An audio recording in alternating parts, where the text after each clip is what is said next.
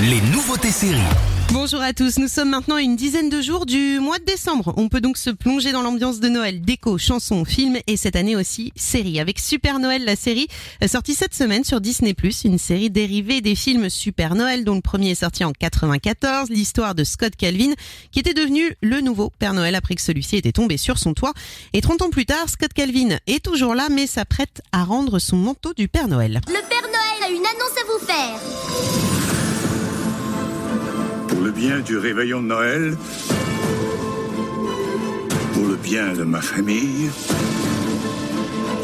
moi, le Père Noël, ai décidé de prendre ma retraite.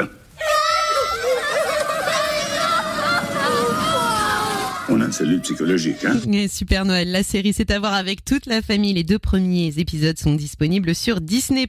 Une autre euh, série sortie cette semaine, série réalisée par les créateurs de Dark. Après les voyages dans le temps, ils reviennent avec un nouvel univers, 1899.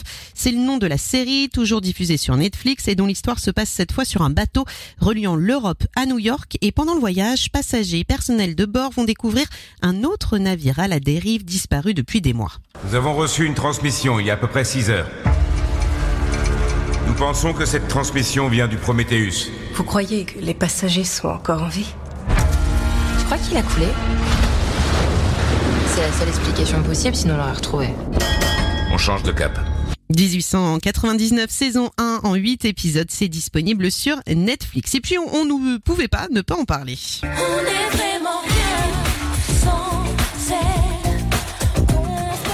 Le dernier épisode de Plus belle la vie a été diffusé vendredi sur France 3 après 18 saisons et plus de 4600 épisodes. La série a donc tiré sa révérence et les derniers épisodes sont à revoir sur France.tv.